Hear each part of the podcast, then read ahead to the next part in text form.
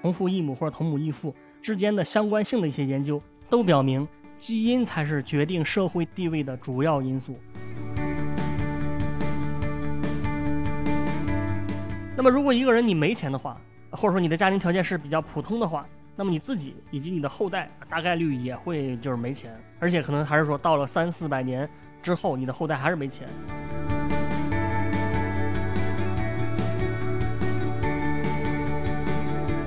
乔布斯他的亲爷爷呢，就是这钱德里他爸爸，还是叙利亚当地的一个名门望族。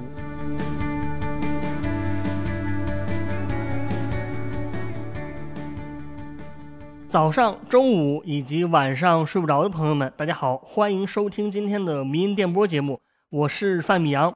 首先，我还是恭喜啊，恭喜我们上一期节目这个老干妈与核物理进入了小宇宙首页，也就是这个编辑精选啊，这恭喜恭喜。那我们今天聊的这个话题呢，是一个非常非常有意思的话题，叫乔布斯与伊斯兰。啊，关于乔布斯呢，我相信大家这个已经听得非常腻了，对吧？就是乔布斯一直是一个呃热门话题啊。不过呢，咱们民营电波节目大家知道，不是一个一般的节目，对吧？咱们不会讲一些那种特别随大溜的那种东西啊。咱们今天讲的内容呢，应该大部分朋友啊，这个都没有听过。那么，我想先以一个问题开场啊，就是我想先问大家一个问题啊，这问题就是说。假设有一个孩子啊，他被他的亲生父母抛弃了，然后这个孩子呢，从小就生活在他的这个养父母的家庭。那么你觉得这个孩子长大之后啊，他的受教育程度以及他以后的这个收入状况，是跟他的亲生父母更相关，还是跟这个养父母更相关呢？啊，这是我们开场问大家一个问题啊。实际上这个问题就是说，一个人他的成就吧，是跟他的基因，也就是亲生父母关系更大，还是跟他的生活环境，就是养父母关系更大？我相信大家听到这个问题啊，直觉上都觉得是跟养父母的关系最大，对吧？你说这个孩子如果说是性格和长相这种东西，那么他肯定是跟亲生父母关系大。但是像受教育程度、还有收入水平、哈社会阶层这些东西，那么应该跟养父母比较有关啊。因为说白了，你的成长环境很重要啊。这个如果你的家庭条件比较好的话，那你受教育程度更高啊，你收入更高，这是一个非常很容易理解的一个推论啊。但是啊，但是我们今天要说的内容呢，可能会让你大吃一惊。套用抖音常见的一个句式，就是说，接下来听到的内容啊，可能会完全颠覆你的世界观。那我们今天讲的内容呢，是源于我呃前两年在豆瓣上看到的一个书评。那么这本书的作者呢，他是一个美国加州大学的一个教授。那么这个教授呢叫 Gregory Clark 啊，就是格里高里·克拉克。那么他的研究的领域是经济史。这本书的名字叫《The Sun Also Rises》，听起来有点耳熟，对吧？太阳照常升起，《The Sun Also Rises》。但是他这个丧呢，不是太阳那个丧而是儿子的那个丧其实是一个谐音梗。本来是太阳照常升起，那么他这个就是儿子照常升起。这本书里面讲的观点，我觉得是真的是非常颠覆人的思想。他说“富不过三代”这句话是错的，因为如果你很有钱，那么你的儿子啊、你的孙子啊、你的重孙子，对吧？可能还是会很有钱，而且甚至到了三四百年之后，你的家族第十代、第十五代依然还是会别人有钱。那么，如果一个人你没钱的话，或者说你的家庭条件是比较普通的话，那么你自己以及你的后代大概率也会就是没钱，而且可能还是说到了三四百年之后，你的后代还是没钱啊。这是这书里面揭示的一个规律啊。而且他说的这个规律呢，不管你是什么英国、法国、美国啊、中国，你都是符合这个规律的。而且这个事儿跟时代也没什么关系，不管你是以前的封建社会还是什么现代社会，对吧？都是一个普遍的道理。而且他说这个东西跟基因有关，这是他书里揭开的一个规律。呃，我回到我刚才说的那个，这个也是他书里说的一个问题，就是说孩子的成就是跟亲生父母有关，还是跟养父母啊这个关系更大？那么这个问题的答案呢，我们先不揭晓啊，我们下面就有一个人啊，就是乔布斯为案例来聊一聊这个问题啊。这乔布斯我就不用多多介绍了，对吧？乔布斯大家都知道，如果你不知道的话，那你就真是呃百度一下啊，百度一下。那乔布斯他首先他是一个商业天才，是一个优秀的企业领导者和管理者，呃，开创了苹果这么一个非常伟大的公司。呃，另外呢，这个乔布斯他也是一个弃婴，他的亲生父亲呢是一个叙利亚的移民啊，然后把他生下来之后就是交给别人领养了，他是跟着他这个养父母长大的，然后他养父呢，保罗乔布斯啊是一个加州人，然后是一个水平比较高的汽车工程师或者机械师这一块的。大家觉得这个乔布斯他的成就跟他的这个亲生父亲开餐馆的这个叙利亚移民关系更大呢，还是跟这个他的养父，也就是这位卓越的汽车工程师关系更大呢？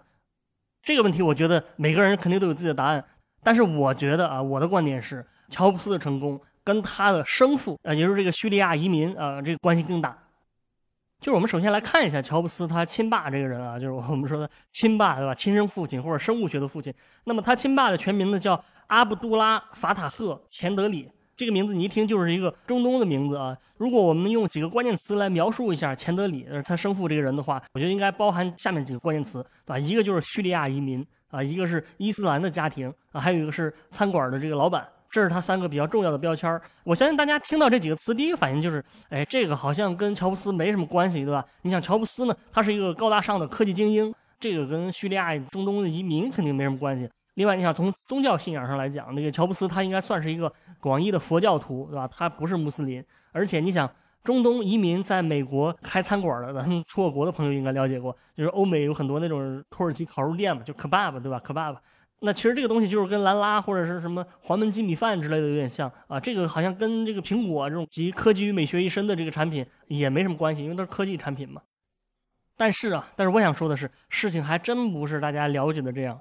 首先就是说，乔布斯他亲爸，他确实是一个叙利亚的移民。咱们听起来感觉叙利亚好像是一个呃比较落后啊，老是处在战争状态下的一个国家。他确实是叙利亚的移民没错，但是他并不是我们想象中的那种背井离乡的难民。不是那种偷渡过来的，好像连饭也吃不起，只能打黑工的那种人啊。那乔布斯他的亲爷爷呢，就是这钱德里他爸爸，还是叙利亚当地的一个名门望族啊，可以说是非常有钱，而且是有一个非常高的社会地位。其实乔布斯他爷爷家里呢是有很多企业的，比如说他家拥有很多呃炼油厂，还有其他的各种什么房产啊各种产业。你比如说他们家在这个大马士革呃和霍姆斯有大量的房产。这个大马士革呢，我相信咱们中国人听着是有点陌生的，但实际上呢它是叙利亚的首都啊，而且也是叙利亚最大的城市之一啊。这个在中国来说就基本上相当于北京啊，日本相当于东京这么一个地方。而且钱德里自己他也说过，他说他们家在当地拥有好几个完整的村庄，是一个非常字面意义上的土豪。这个土豪其实这个词本来的意思是说，他不光是有钱，而且是非常有背景，非常有政治势力。钱德里他去美国啊，他是去美国读书的，而是去的哥伦比亚大学，而且人家读书是为了想当一个这个外交官，这个跟他家里的这个家庭势力有关，就是他们家在政府肯定是有一定的人脉关系的啊。还有一个事儿就是他们家有九个孩子，这个钱德里是家里的老小。你想人家能生九个孩子，而且这九个孩子都能接受良好的教育。钱德里的什么哥哥姐姐对吧？要不然就去中东这个本地的好学校读书啊，要不然就去欧美的一些名名校读书。你想这个条件啊，你一般家庭是办不到的。你像咱们普通的家庭，如果你有一个孩子出国留学的话，我觉得可能很多人就已经很有压力了，对吧？可能还得需要卖套房子什么的啊。但是人家这个九个孩子都能到处去留学，这个是一般人办不到的。你比如拿这个钱德里本人来说啊，他受到的教育就是非常好。他这个硕士去了哥伦比亚，对吧？而且他的本科这个学校就非常有来头啊，这学校叫贝鲁特美国大学。贝鲁特呢，它是呃黎巴嫩的首都啊，黎巴嫩跟这个叙利亚应该是靠着。那么其实这个贝鲁特美国大学就是中东最好的大学之一。我查了一下，他们在这个 QS 排行榜上好像是二百四十名左右，对吧？还是挺靠前的。你如果类比到中国的话，就是基本上像是武汉大学啊、同济啊，还有哈工大这一类的，就是这个排名啊。另外呢，这学校是一个呃纯英语的。教学环境，也就是说，它是一个非常美式的大学啊，就是它里面老师、学生都是说那种很纯正的美语，对吧？而且学校里面的各种设施啊，什么体育馆、会议室之类的，基本上都跟美国大学的配置差不多。对吧？而且这个学校也是非常有自己的一个呃政治力量嘛，就是它配备了自己的什么医院啊，然后自己的什么武装安保力量啊，这个对吧？这个安保团队拿着枪对吧？这个非常非常拉风。它是建在海边嘛，就是也是被称为这个世界上最美的大学之一。你们可以去搜一下这个贝鲁特美国大学。我就觉得他读的这个学校跟以前咱们这个上海的这个圣约翰大学很像。那你知道这个圣约翰呢，以前也是中国一个呃纯英语教学的。大学吧，而且它也是一个教会大学，就是当时是一八七九年这个建立的。然后这个贝鲁特美国大学，它是一八六六年成立的，啊，距今反正就是一百六七十年左右的时间。你如果看过《上海滩》的话，你应该知道圣约翰，对吧？你这个冯程程啊，这个女主角她不就是上海圣约翰吗？这个别看人家家里是黑社会，对吧？这实际上学历是很高的啊。包括许文强，他自己也是燕京大学毕业的啊，这从北京过来的。许文强也是一个。呃，怎么讲？这个知识型的啊，知识型的知识分子型的帮派领袖啊，这是。啊，当然，这个后来这个圣约翰和燕京都解散了。圣约翰呢，他专业好像后来是并入到了其他的学校。你比如这个什么呃新闻系啊、历史系啊这一类的文科类的专业就并入了复旦了。然后这个建筑和土木就到了同济啊，然后这个机械工程什么的就呃，进入了这个交大啊，包括这个许文强这个母校啊，这个燕京也差不多。那后来不是说那个文理科并入了北大，然后工科是并入了清华，对吧？你你其实这么想的话，你像这个贝鲁特美国大学，它的实力是很强的啊，可能在当地来说，我觉得应该是不亚于清华北大的这么一个水水平。总之呢，就是乔布斯他爸，他是从这个学校毕业之后去了美国，而且你仔细看一下他去美国的。过程也非常有意思，就是他到了美国之后，他并没有那种什么在餐馆打工啊，就是那种经历啊，他是直接去了纽约，而且因为这个叙利亚驻联合国的代表是他们家的呃亲戚，所以他就直接住在他亲戚家里了。这而且刚才说了嘛，他本人也是想当一个外交家，不过最后他没有当成，因为叙利亚的这个局势的动荡吧，他们家的那个背景关系就就就断了，就有点断了啊，就没当成。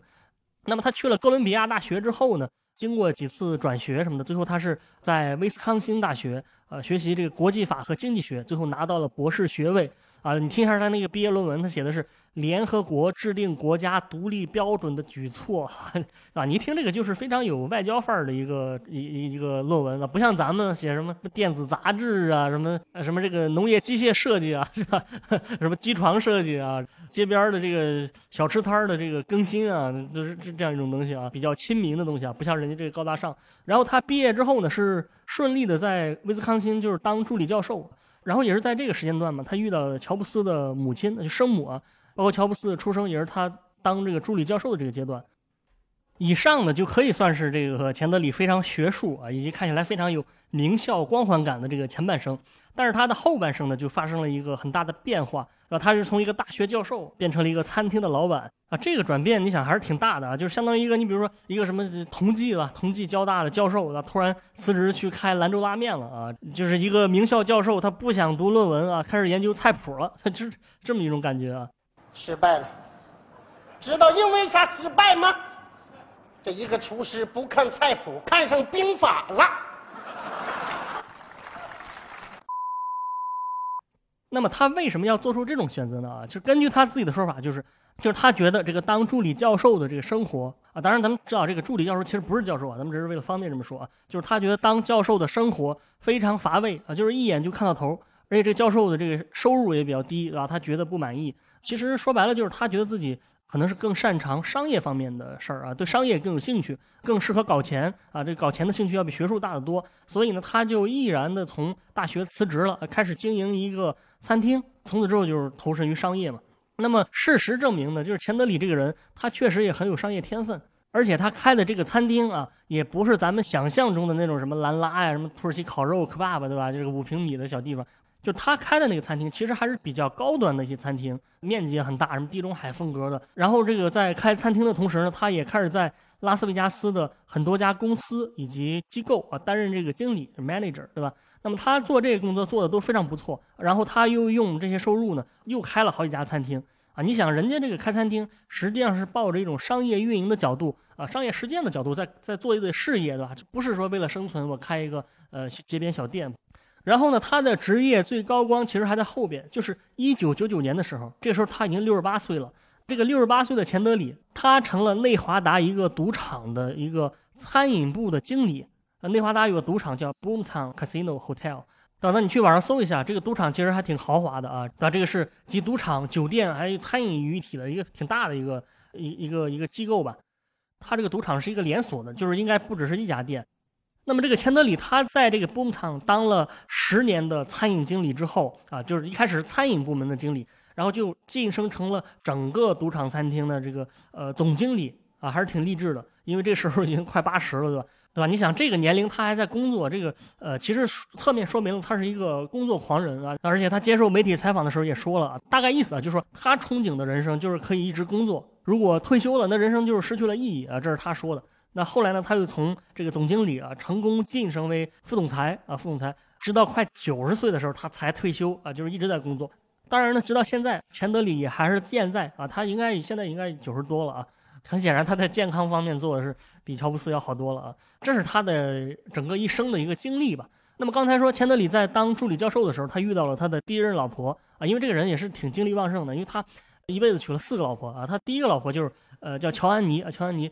这个女的是乔布斯的生母啊，这一开始是他的学生，但是他俩年龄是一样大的，所以他俩呢就是师生恋嘛，就走在了一起，然后怀上了乔布斯。但是很可惜的是呢，这个女的就乔安妮，她家里是反对他俩在一起的，因为这个其实是因为宗教矛盾。乔安妮她家里是一个很保守的一个天主教家庭，而且是一个德国的移民啊，那么他爸肯定就是不同意他跟一个叙利亚的移民结婚，对吧？而且对方是一个穆斯林，他是有这种宗教矛盾的。而且另外一方面呢，乔安妮她也是因为这种天主教的家庭，她是不能堕胎的，所以她选择把乔布斯生了下来。啊，这个后来的事儿大家都知道，就是生下来之后，乔布斯被他的这个养父母给给给收养了，对吧？就是保罗·乔布斯和克拉拉·乔布斯，对吧？这个就是乔布斯他亲生父母嘛，就是这个呃钱德里和乔安妮他们两个一生。那么咱们先不做评价啊，因为咱们是要考虑乔布斯是更像他生父还是更像他养父嘛，对吧？我想这个再简单说一说这个乔布斯的养父。那么他养父保罗·乔布斯这个人呢，他是一个比较传统的美国男性。我觉得更准确说是一个比较典型的美国男性。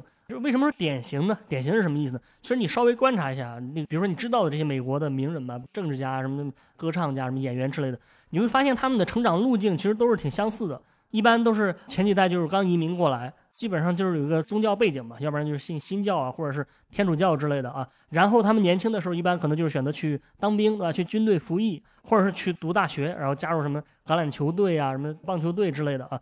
然后从军队或者学校出来之后呢，可能会找一个收入还不错的这种工作，对吧？就是这个工作能维持他们家的这个高质量的生活的，就当一个中产阶级的，然后结婚啊，然后住在郊区的大房子里边儿，就这就是一个很典型的美国人。那保罗·乔布斯他其实就是这么一个人啊，他是二战的时候从美国的这个海岸警卫队服役的，当时他是在海军的运兵船上工作啊，这船当时是从美国向意大利运送美军嘛。然后退役之后呢，他就结婚了。他的结婚对象就是乔布斯的养母，也就是刚才说的克拉拉·乔布斯。乔布斯传记里面对克拉拉的一个描述，就是说她是来自于一个亚美尼亚的家庭啊，是一个也是一个移民，而且是一个甜美风趣的女孩。然后这个克拉拉呢，之前是结过一次婚，但是她当时那个老公在二战的战场上也是牺牲了，所以她就相当于跟保罗是二婚。但是他俩结婚之后呢，就是感情一直非常好，生活在一起四十年，最后直到保罗这个去世。这是一个非常甜蜜的家庭的故事，但是他们两个可能唯一的遗憾就是不能生育，这是为什么他们要收养乔布斯。那么咱们来看一看保罗的这个工作或者他这个个人的性格。那首先就是说他在军队的时候，他是一个机械师，呃，就是负责修理各种机械的嘛，他是擅长这种机械工程这一块的。那么转业之后呢，他就去了这个国际收割机公司啊，这个当机械师。那我觉得咱们对设计史了解的朋友，应该对于国际收割机公司不是呃太陌生的啊，就 International Harvester 啊，什么意思呢？当年这个美国工业设计之父这个雷蒙德·罗维啊，就是给给这个国际收割机公司设计了一整套的这个包括产品啊，包括 VI 系统啊，包括门店啊，包括室内装潢啊，啊，这是一个非常有名的案例。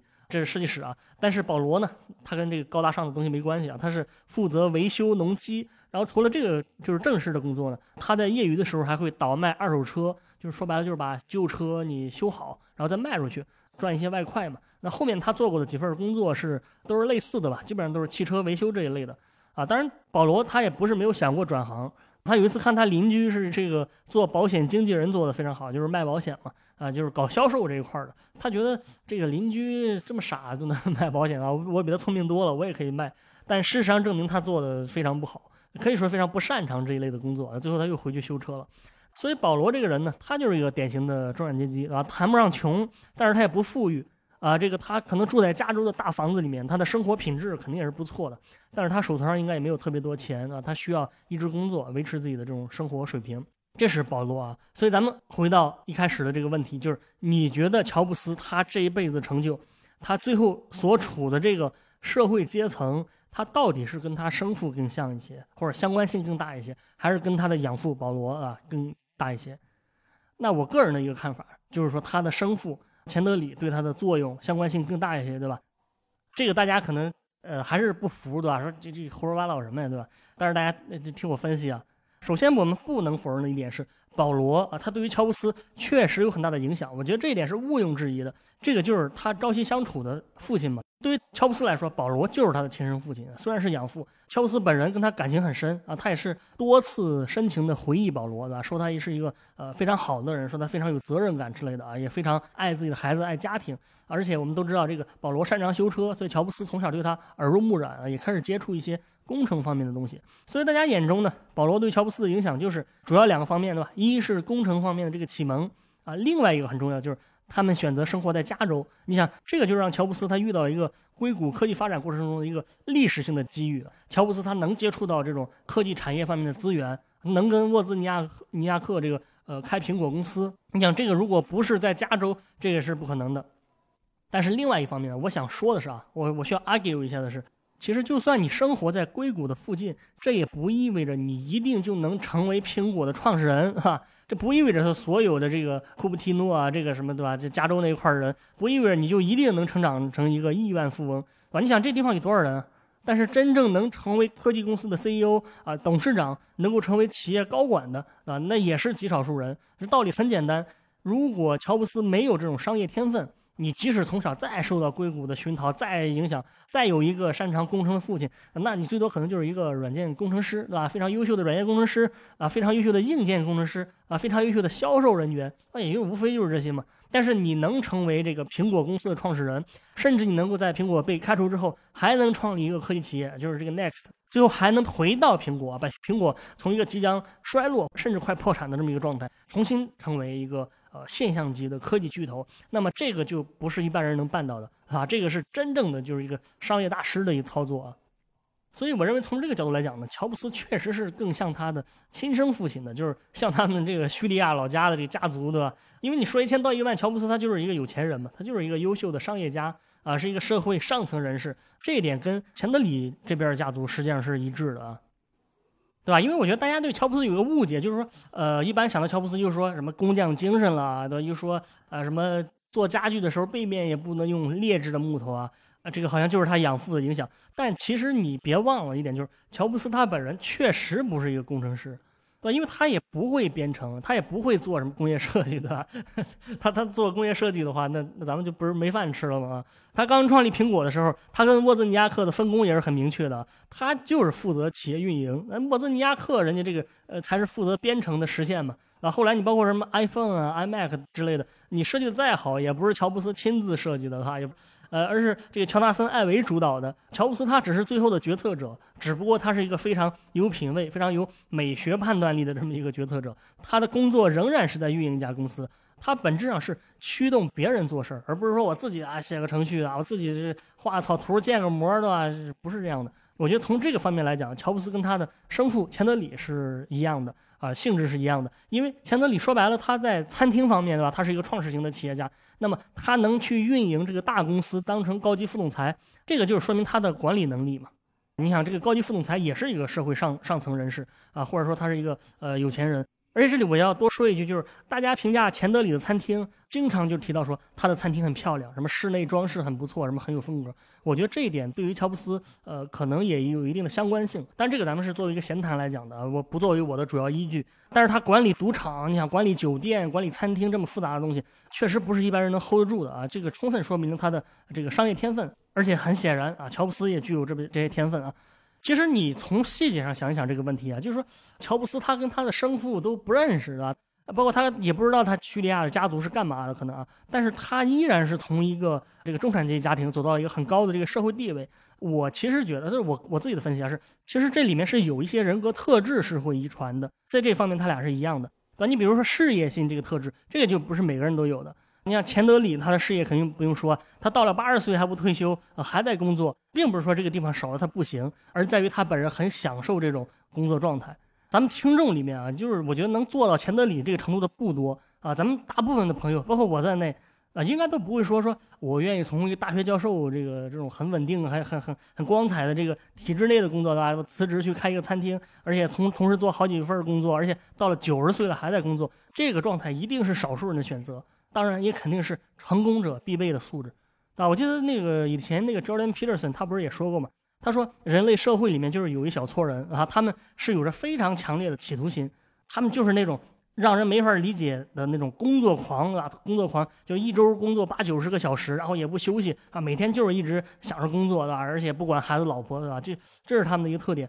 这个其实就是非常典型的企业家特质。而且我相信，如果任何一个人啊，如果你在工作方面你能做到这种程度啊，那你在职业方面的表现也不会太差。但是问题就在于说，咱们大部分的人其实你不会选择这种工作方式，对吧？一方面你是办不到，但是另一方面，其实咱们的内心也不会觉得说我每天一直在工作就是一个特别吸引人的事儿啊。这个这个晚上十一点下班啊，我特别光彩，我特别有成就感，应该应该不会吧？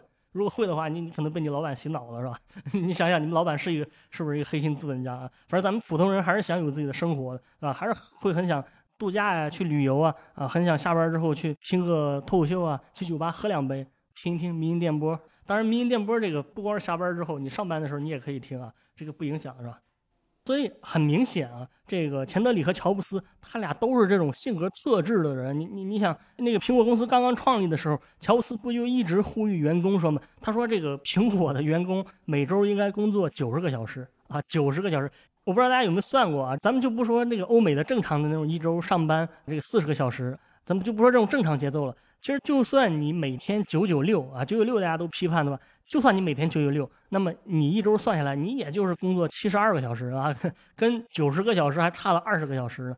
所以我说，这个每周工作九十个小时，对于大多数人来说，他一定是一个没法忍受的一个状态，没有任何个人生活，一睁眼就开始工作，而且还不能睡觉睡太久。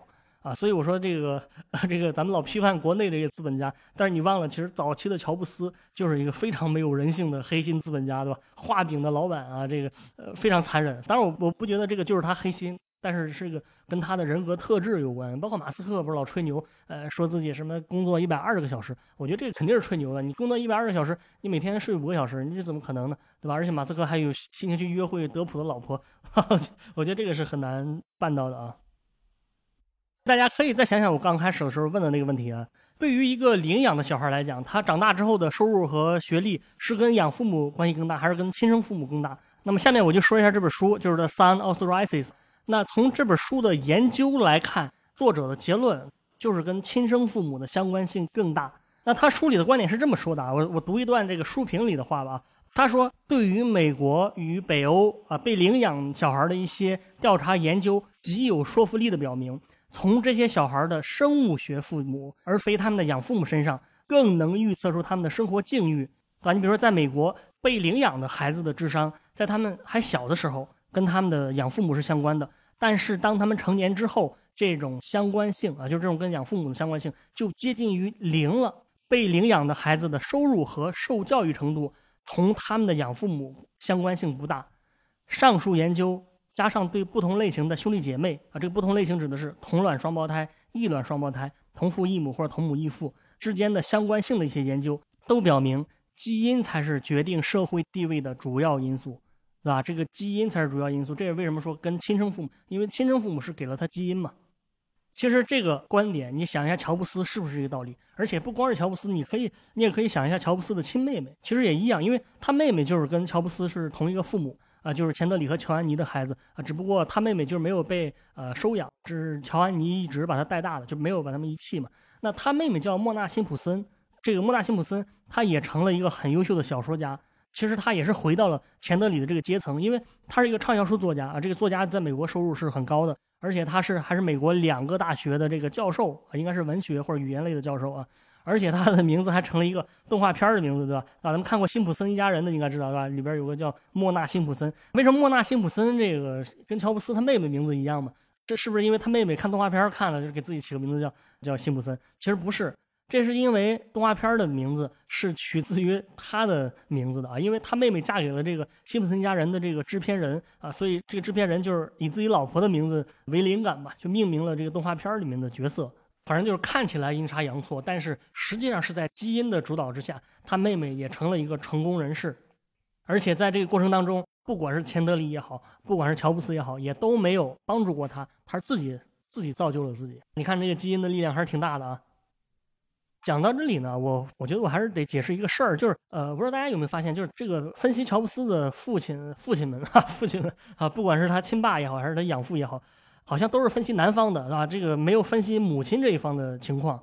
我觉得这个可能确实是一个小问题啊，就是说，如果你咱们真的从学术角度来分析的话，那么肯定你是要考虑到父母双方的情况，因为两边都是贡献了基因嘛。那另一方面呢，我需要说一下，就是在原书里面，作者他的分析是以家族为单位的，对吧？我们可以说是保罗·乔布斯的家族，或者说这个钱德里的这个叙利亚的家族的情况，就是这个角度考虑的话，这个父母其实是一个整体，它不是分开的。而且这个七十年代之前呢，欧美普遍也都是流行，包括这个叙利亚肯定也是，就是男的工作，女的在当家庭主妇，这个模式是很普遍的。你比如说乔布斯的养父母，他很长一段时间都是男的在工作，对吧？女的在家当家庭主妇。当然，这个模式是不符合我们现在的社会主流的。我们现在讲究这个男女平等，但是在那个年代确实是一个普遍的现象。所以从整体而言，我觉得，呃，如果你把父母看成一个单位，然后呃以父亲一方的社会阶层来分析的话，因为你娶媳妇儿、娶老婆也是要门当户对的嘛，就是这这两边家庭的一般的这个经济状况应该是呃差不多的。所以我觉得这个总体来讲，这个分析还是呃相对比较准确的吧。这是关于乔布斯啊，这个我的观点以及这本书的观点啊，就是都认为乔布斯的社会地位跟他的亲生父母的相关性更高一些。那么下面还有一点时间呢，我想再跟大家聊一聊，就是《The Sun Also Rises》就这本书里面他说的非常有意思的一个事情啊。首先，刚才咱们开头说了，说如果一个家庭很有钱啊。你看到一有钱人，你就不要想着说盼着人家这个富不过三代了，其实是财富能够延续三百到四百年的时间啊，才慢慢的回归平均值啊。也就是说，实际上啊，一个非常残酷的事实是，你的人生际遇能够从你的父母的社会地位里面能看出来，不光从你爸妈的社会地位，还能从你的曾祖父的曾曾祖父、曾曾曾曾祖父社会地位能预测出来，而且准确程度是非常令人吃惊的，对吧？这个书里面就是这么说的啊。而且呢，他不光是作者的一种臆想，他做过很多实际的这个研究和数学统计，他的研究是支持他这些结论的啊。他在这个美国、英国、瑞典啊，还有中国都做过研究啊。他好像是研究了二十多个地区的国家和地区的情况吧，包括各种不同的类型。你看，美国它是一个没有贵族的这么一个机会比较均等啊，美国梦嘛，机会比较均等、平民化的社会。啊，英国它是到现在都有女王啊，都有贵族的这种呃社会。那么还有瑞典这种以前有过贵族，但是现在比较平平均主义，对吧？大家不老说它很像社会主义嘛？这个国家的情况都完全不一样，包括中国更完全不一样了。但是作者研究完之后，还是发现说这个社会。的这个阶级的流动性啊，确实就没有想象中的高，而且这个财富的传承主要是跟基因有关。啊，如果大家感兴趣的话，你就可以找一下那本书，你去看一下。当然，它现在没有翻译成中文，它有本英文版，就是你搜一下这个《The Sun Also Rises》就就能搜到。那么，它书里面例子，你比如拿瑞典来说，瑞典拥有贵族姓氏的人，那么他们的收入要比姓 Anderson 的人高出百分之四十四。当然，这个 Anderson 就是普通的姓氏的意思，就是普通人啊，跟中国这个姓王、姓张、姓李差不多。就是说，贵族的后代比普通人的后代平均收入高百分之四十四，而且还有一个数据说，贵族的后代当律师和医生的人，呃，因为律师和医生都属于高收入人群嘛，就他发现啊，你比如律师吧，他发现注册律师里面贵族的后代的占比，平均来说是普通人的六倍，而且美国、英国啊，也基本上都有类似的现象。当然，我说的是比较简化的啊。作者在他那个书里面，你看一下，那它里面写的很详细，就是他这些数据都是有非常明确的研究方法和指标的。你比如说贵族的数据，什么算贵族？贵族从哪里来？然后这个律师的比例是从什么统计数据里计算的，对吧？然后这就包括收入水平是税前的还是税后的还是怎么样，都是原书里面有啊。咱们忽略细节，只是说一整体的情况。那我觉得还有一个非常有意思的点，就是作者他也研究了中国，发现也是基本上有类似的现象啊。因为咱们中国，你比如说这近代史以来，社会还是比较动荡的，对吧？什么清朝灭亡，什么太平天国，什么这个呃民国啦，对吧？什么内战呀，什么抗日战争啊，就是一个比较动荡的一个状态。那么作者研究中国之后，发现虽然这个社会会动荡，但是其实这个规律还是能成立。他是怎么研究呢？他选了一个地区，就是江浙地区。他选了一个从清朝就有的十三个非常稀有的精英姓氏，不是那种常见的姓氏。这十三个姓氏的人呢，他发现他们在科举考试的时候中进士的比例非常高，就在清朝，因为这些都是有记录的啊。他统计了一下，就是发现中进士的比例很高。那么他当时统计这十三个姓氏，这个中进士比例好像是普通姓氏的九倍还是八倍，当时是有这样一个数据。最后他发现了这几个姓氏的后代。就是有点像追踪的意思，就是他后来又统计了这个民国政府里面啊，就是一九四九年之前，民国政府里面的高官的姓氏，然后现在中国排名前十的名牌大学里面，对吧？这个教授的姓氏，以及当前中国上市公司的一个高管啊，他发现这十三个姓氏的比例仍然是非常非常高的，就是说这十三个姓氏当中，他们出精英的比例，对吧？普遍来讲要比平均水平啊，比比如说姓张、姓王、姓李要高三到五倍左右。啊，高三到五倍左右。我我觉得这个这个研究结果还是非常令人震惊的，对吧？用他书里的原话啊，我摘录一段原话，他说：“这十三个清朝的姓氏后代在中国精英阶层中的地位，几乎跟印度的精英婆罗门一样突出 啊！他他用了婆罗门这样一个词啊，我觉得呃还是非常有意思的吧。当然呢，我我相信大家跟我一样，就是很好奇这是哪十三个姓氏，对吧？呃，反正就是江浙这一带的小众姓氏，但是他书里面好像没有说啊，他没有说。但是肯定不是姓钱，大家可能想到说姓钱的有很多名是吧？钱学森啊，钱伟长啊，啊对吧？钱三强这种啊，但是他在书里面是把姓钱的作为一个普通姓氏也也进行对比啊。你感兴趣的话，你可以自己去看一下。我猜可能会跟什么姓贝有关吧，贝聿铭这种可能有这一类的啊，大家可以自己想想，或者你自己查查。这个结论听起来还是挺有宿命感的，是吧？我觉得大家听完之后可能会对这个结论不服，对吧？你说光有什么精英的作用，什么贵族后代挣钱多，但是我们现代社会其实是一个机会均等，我们是讲究奋斗的社会，对吧？如果我出身没别人好，但是我比别人更努力，我难道不行吗？我难道就不能挣钱、有钱变变富吗？我如果人生比较幸运，我在这个比特币一块钱的时候啊，我先买了五千多个，买了五万多个，那你说能说我我没钱吗？那么这个现象，书里面也有说啊。他说，在现代社会里面呢，这个成功确实是依赖于个人奋斗啊，这个当然是没错的。但是问题就在于说，能不能奋斗本身就是奋斗这个特质本身也是天赋决定的。就是这个天赋包括你有没有出人头地的欲望，有没有发家致富的天分啊，你有没有战胜失败的能力，这几个天分它也是基本上来自于遗传。对吧？这个其实跟咱们这个经常听到的一个鸡汤是有有点像，对吧？努力比天分更重要，但是努力本身就是一种最重要的天分啊！这个以前是当一句这个笑话来讲的，但是现在发现好像科学研究也确实是这个道理，对吧？所以这本书它也涉及到，他说好像你看着某个人，对吧？小时候家里挺贫困，然后通过自己奋斗成为了这个这个呃有钱人，成为公司高管啊，企业创始人，这这个确实没错。但他之所以能奋斗，本身也是因为这个基因有关。而且另外一个例子，确实有的人可能是买比特币暴富啊，或者中彩票暴富。但是实际上，如果你没有这种财富相关的基因的话，那么你大概率过了一段时间之后，你就保不住这些钱了，吧？就算你能保住，把你的财富传给你的后代之后，你就露馅了，因为你的后代可能就是呃没有能力保住这些财富，可能两三代甚至一代的时间，就最后又重新返贫了。反正我觉得这一类的结论还是挺。一方面是挺震撼的，另一方面也是挺有意思的啊，尤其是这种讲阶级的啊。我记得以前有一个英国的纪录片叫呃五十六 Up，它其实也是讲类似的一个道理，就是导演不是选了几个来自不同阶级的孩子啊，有的来自于什么富商，有的来自于呃上层家庭，有的来自于中产阶级，有的来自于孤儿院，就是比较平民的人啊。然后每隔七年，导演重新观察一下他们的发展状况，就是从七岁一直观察到六十三岁。从这个纪录片里面，其实也会发现，你发现它里面揭示的道理跟今天咱们讲的书里面说的内容差不多啊，就是讲一种阶级固化或者宿命感。就是如果你基因好的话，你有财富基因的话，把你放到拉斯维加斯，你就是赌场的高级副总裁啊；把你放到这个加州，你就是科技公司的大拿啊；把你放到那个什么地方，你就是这个畅销书作家、大学教授，对吧？如果你没有这种基因的话，你即使成为了比特币大亨啊，你最后可能还是会返贫。这是一个呃非常非常难以否认的现实。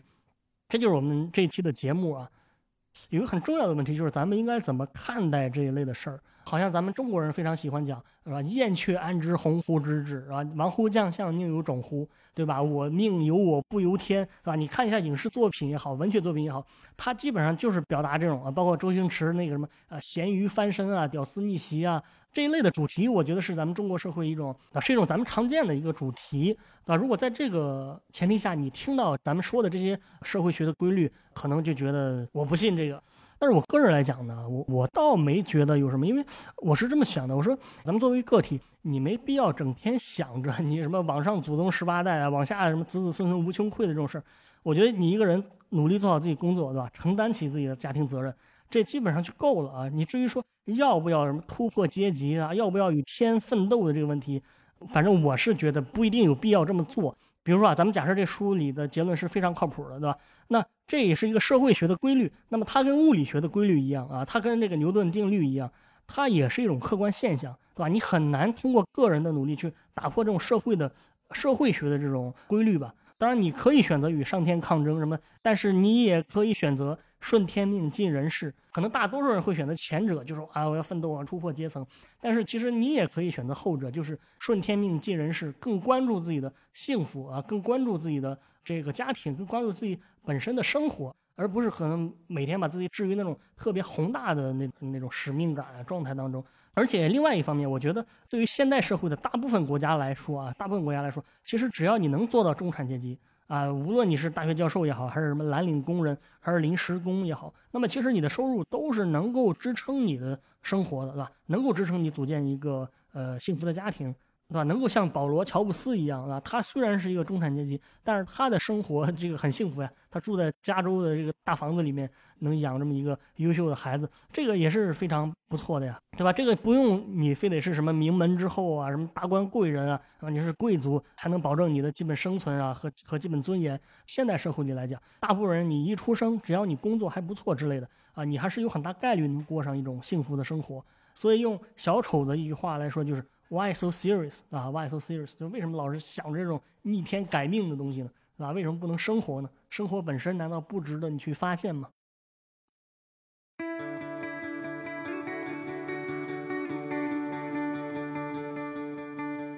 今天的迷音电波节目就到这里，感谢大家收听。我们的背景音乐是来自于青岛的乐队阁楼演奏班。那也欢迎各位朋友们在小宇宙、喜马拉雅、网易云音乐等不同的平台上关注我们的节目，关注迷音电波。再次感谢大家，我们下期见。